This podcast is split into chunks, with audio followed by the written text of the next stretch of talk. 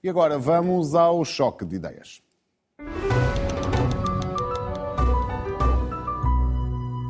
No Choque de Ideias vamos analisar os efeitos desta nova subida dos juros e a eficácia dos apoios às famílias mais afetadas.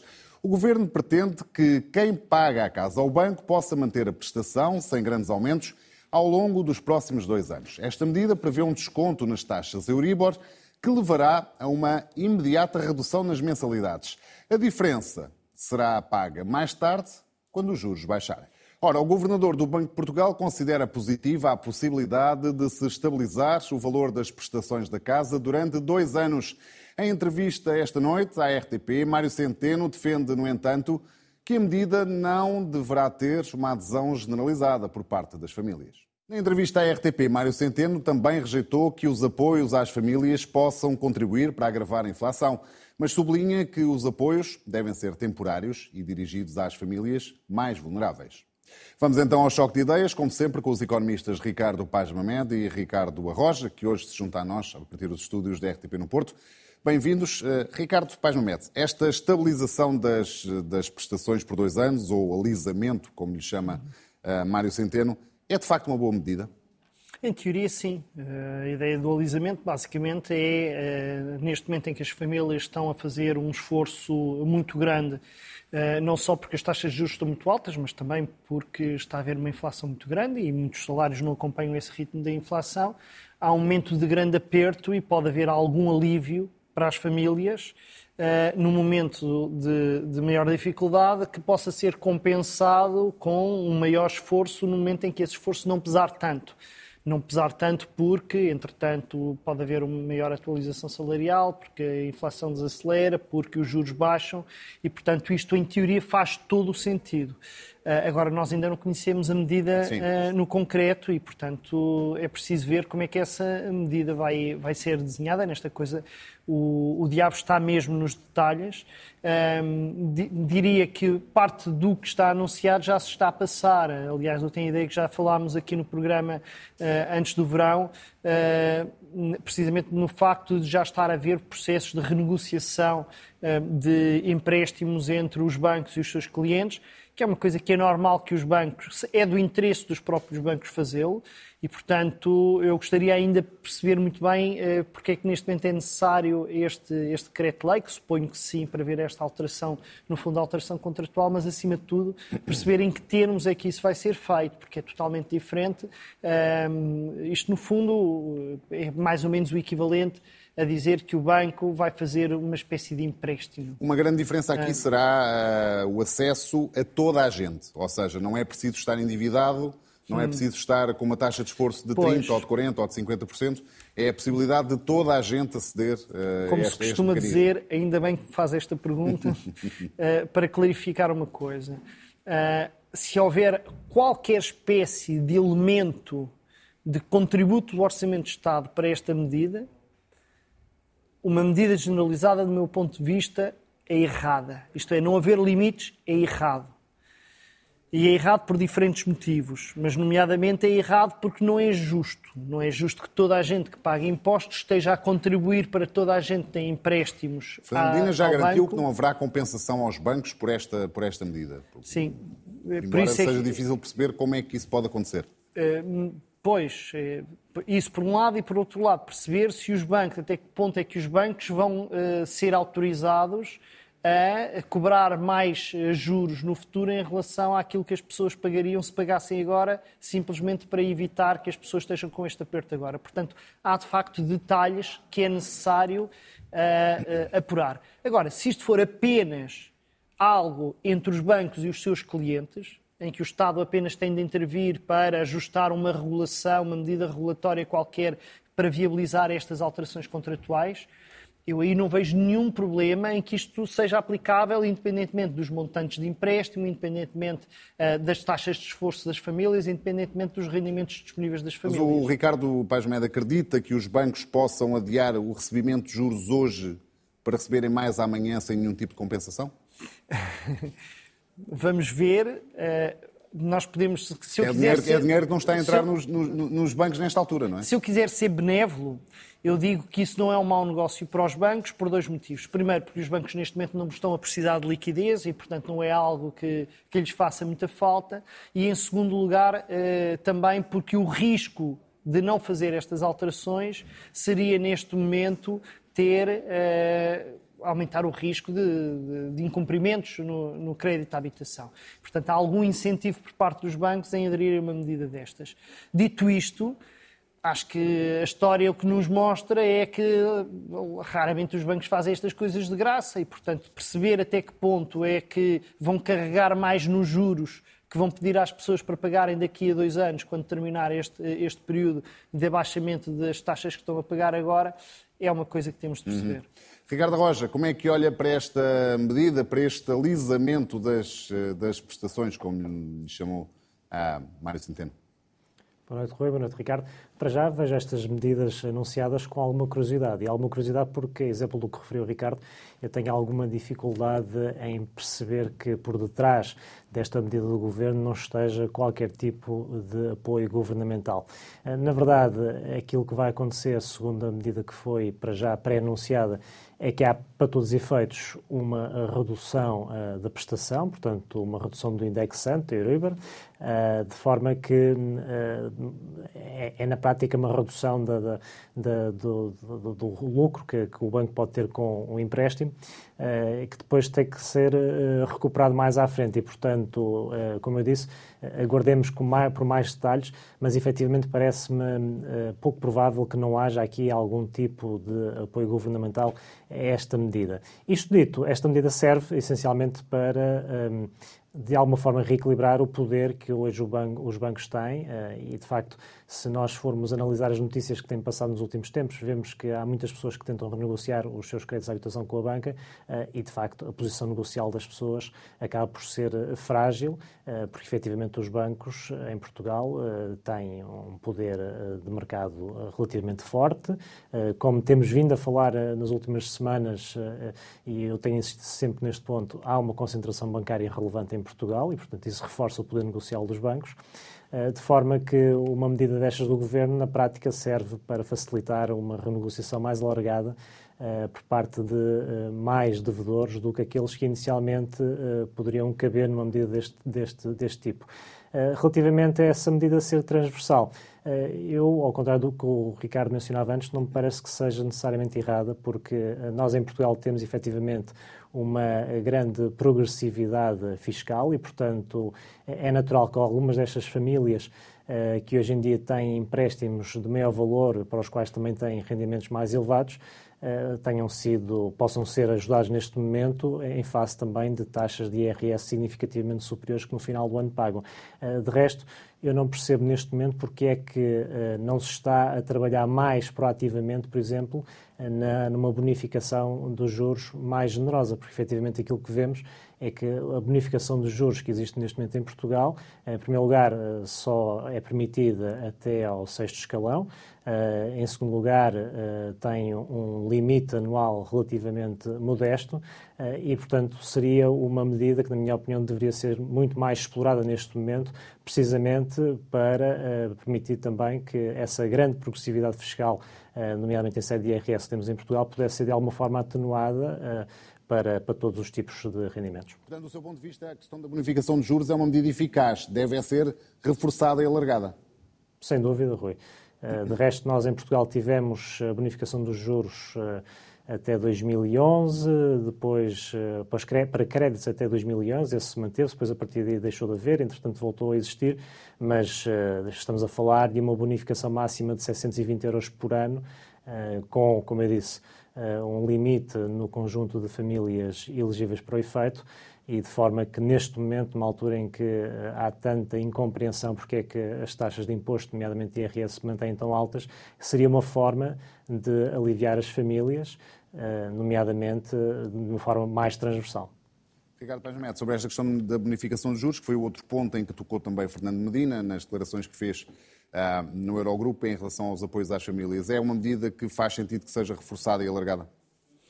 Bom, vejo com alguma hesitação, isto é, Neste momento parece-me que é uma medida que faz sentido. Uh, claramente eu e o Ricardo não temos a mesma forma de olhar para, estes, para estas questões. Eu acho que nós temos de perceber o seguinte. Há uma base que... Há uma Por isso parte... é que esta rúbrica se chama Choque de Ideias. Certo. Mas eu ia precisamente dizer que há aqui uma parte que provavelmente eu e o Ricardo concordamos, que é uma coisa que os, os economistas em, em, português dão um nome um bocado esquisito, que é o risco moral. Uh, e que é algo que, que deve ser gerido com algum cuidado quando estamos a falar destes, destes mercados financeiros. Basicamente, eu não sou favorável à ideia de que as pessoas se possam pôr em grandes aventuras naquilo que compram, naquilo que gastam, uh, assumindo que se as coisas derem para o torto, vão ter apoios. Vão ter apoios para resolver isso.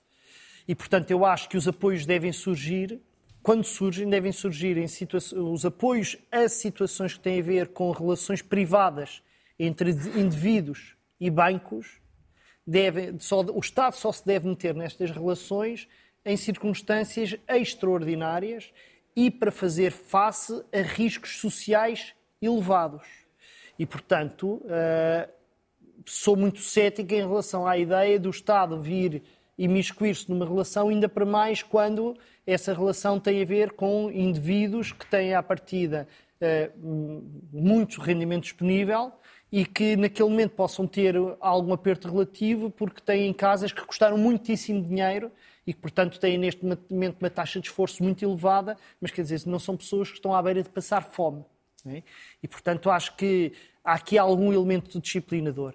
Acho que também não estamos na mesma situação que estávamos há, há alguns anos. Eh, neste momento eh, passou a ser bastante menos fácil, não é que seja muito difícil, mas passou a ser bastante menos fácil hoje comprar uma casa do que era há 15 anos, antes da última crise financeira e, portanto, quer os testes de stress, quer uma série de mecanismos que os bancos tinham para emprestar até mais dinheiro do que a casa valia, etc., estão um bocadinho mais controlados e, isso ajuda a explicar que Portugal, mesmo numa situação de, de, das crises sucessivas que temos passado nos últimos uh, dois, três anos, estejamos numa situação em que não há muitas entregas de casas aos bancos. Portanto, o nível de incumprimento é relativamente baixo.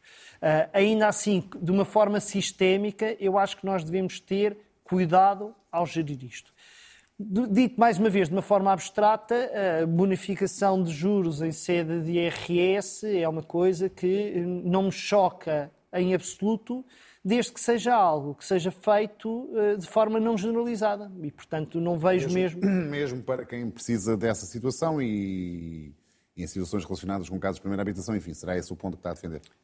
Acho que precisamente aquilo que eu estava a defender é que deve, os apoios devem ser muito focados uhum. em, situações, em créditos até certos limites e para taxas de esforço acima de certos limites Sim. e para rendimentos abaixo de certos limites. Esta informação é relevante. Uh, teremos atingido o pico do, do, de juros do BCE? Ricardo Pazman. Parece que sim, não é? Parece que sim. Agora, a questão aqui é a seguinte. O BCE não está a tentar combater a inflação. O BCE está a tentar proteger a sua reputação enquanto banco que tem como único objetivo estatutário manter a inflação abaixo de 2%. E, portanto, enquanto a taxa de inflação estiver acima de 2%, o BCE vai sentir a obrigação de dar sinais de que está a querer combater a inflação, mesmo que a inflação esteja a ser causada por fatores que não são aqueles que o BCE consegue eh, controlar diretamente. O que é que nós estamos a assistir neste momento? Um aumento de novo dos preços do petróleo, que já ultrapassou os 95 dólares o barril nos últimos dias. E se houver, de repente, uma nova escalada dos preços do petróleo, não são estas medidas de aumento das taxas de juro que vão impedir uh, que os preços aumentem de forma generalizada, porque nós utilizamos de petróleo ou dos seus derivados em tudo e mais alguma coisa, para mal dos nossos pecados.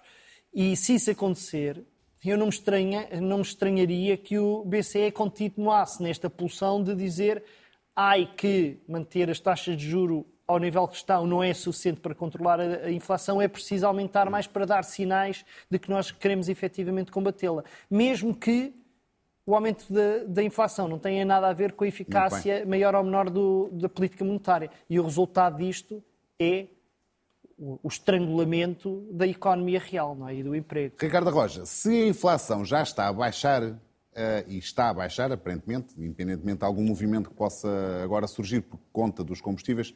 Mas, repito, se a inflação já está a baixar, para que é que o BCE subiu outra vez os juros? Rui, a inflação está a desacelerar e, para todos os efeitos, continua acima da fasquia de 5%.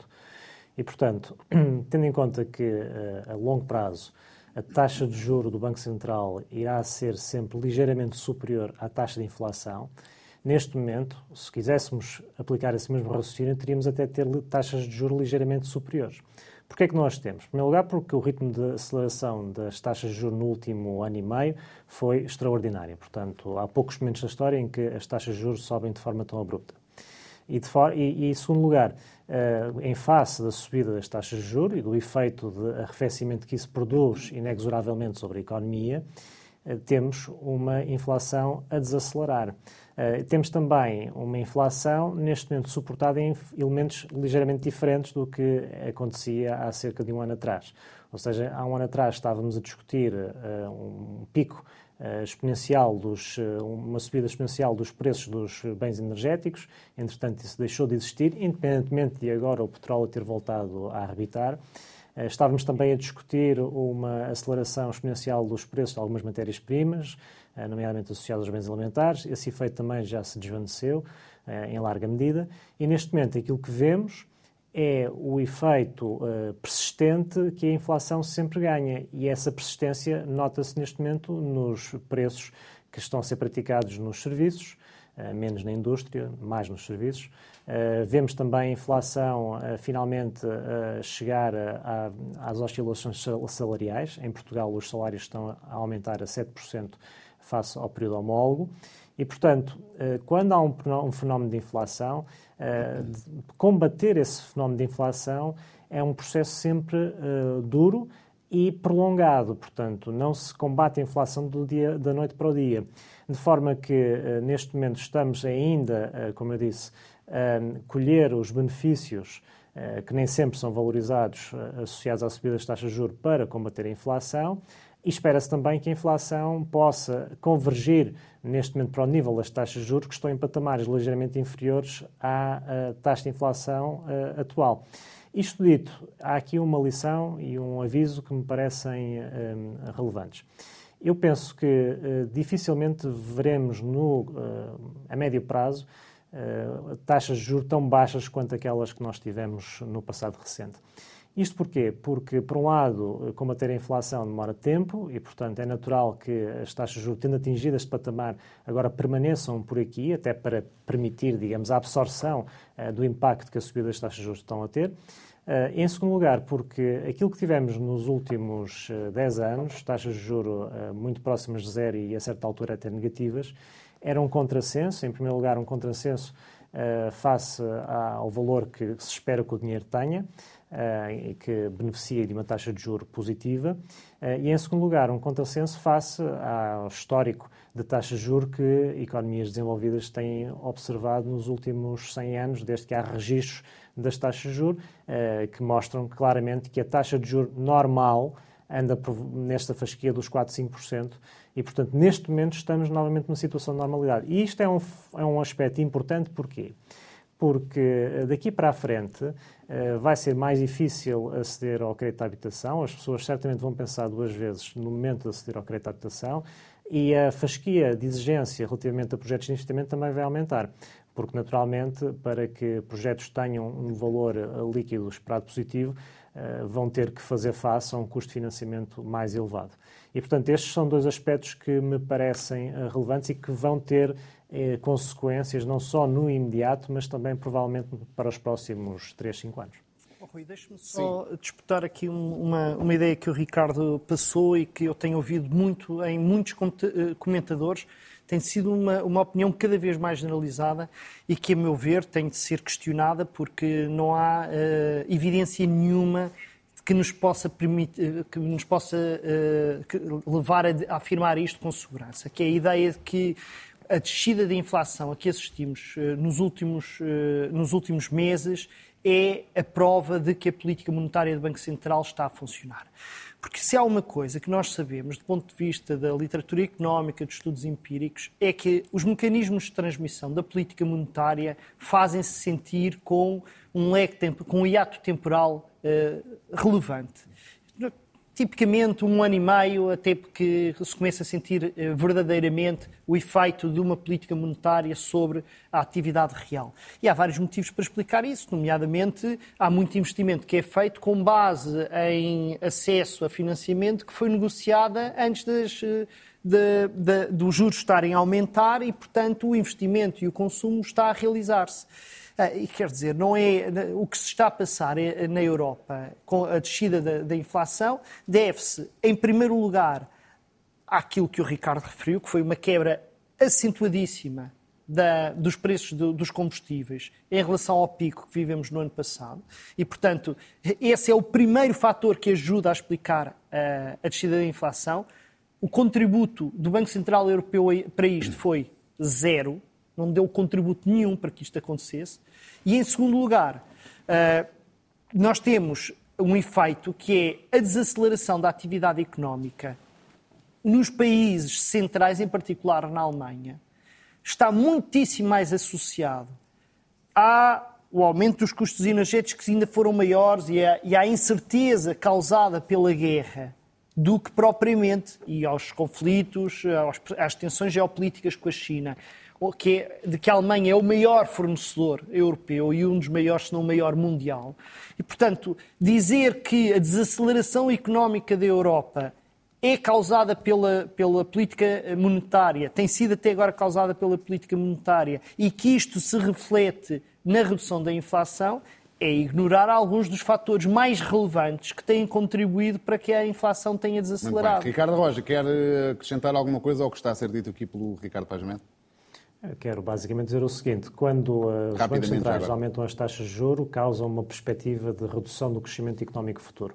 E uma das manifestações dessas expectativas de menor crescimento no futuro é precisamente a redução dos, uh, das commodities, portanto, dos bens, das matérias-primas, das mercadorias, entre os quais os bens energéticos. Naturalmente que a redução, neste caso, foi também maior, tendo em conta o próprio desanuviar de um conjunto de tensões associadas ao fornecimento e de bens a desaceleração económica da China também. E que deixou de existir a partir do momento em que os europeus passaram a diversificar também as suas fontes de abastecimento. Mas, eh, claramente, eh, há uma relação muito clara entre eh, as perspectivas de menor crescimento económico e a evolução das matérias-primas nos mercados internacionais. Relativamente à Alemanha, bem, a Alemanha tem, eh, para além desses assuntos que o Ricardo tocou, eh, tem também questões relacionadas com o próprio desenvolvimento da sua indústria. Portanto, a recessão que neste momento se está a observar na Alemanha é, em larga medida, muito idiosincrática e, portanto, eh, se virmos as perspectivas de crescimento que existem para o resto da Europa, prevê-se que, apesar de tudo, este ano haja crescimento, no próximo ano haja crescimento também e, portanto, está longe de existir um efeito recessivo global. Uma última nota para dizer o seguinte a economia é aberta e é global e, portanto, numa altura em que todos os bancos centrais estão a subir as taxas de juros, é natural que a desinflação eh, seja também eh, uma realidade mais fácil de atingir, precisamente porque estão todos a armar no mesmo sentido. Eu ia abordar outra questão, mas já agora termino com uma pergunta rápida, Ricardo Roja.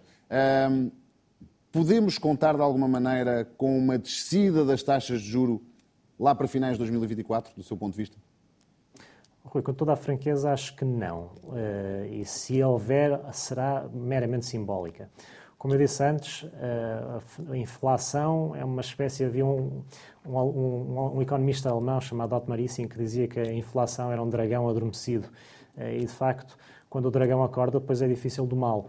E, e essa história está, está, tem alguns exemplos interessantíssimos de que períodos eh, de alta inflação demoram algum tempo até serem combatidos e exigem sempre não só a subida das taxas de juros no imediato, mas a refixação das expectativas que os agentes económicos têm face à evolução da própria taxa de juros. E, portanto, eu acharia muito estranho que depois de os principais bancos centrais a nível mundial terem aumentado as taxas de juros eh, ao ritmo a que aumentaram, eh, subitamente fossem reverter esses aumentos numa altura em que, como eu disse, vemos ainda focos persistentes de inflação, desde logo os serviços e também os salários, que, como eu disse antes, estão a acelerar a 7% ao ano. Ricardo Pajamedo, prevê ou antevê algum tipo de, de descida, de alívio desta eh, deste nível elevado de juros que o BCE definiu nesta não, última reunião? Não é apenas a inflação que vai determinar isso. Eh, a questão aqui fundamental sempre é saber a surpresa que a economia mundial nos reserva. Eu relembro que antes da crise do euro que levou uh, ao resgate português e de muitos países europeus, o Banco Central Europeu estava a aumentar muito as taxas de juros e o que se dizia na altura é este aumento de aumentar as taxas de juros porque as economias estão a recuperar e de repente há uma crise do euro que deita a economia europeia toda para uma recessão. Subiu nessa altura para os níveis praticamente que estão agora. Que é? estão agora e não houve nenhuma uh, alternativa que não fosse cortar fortemente as taxas de juros.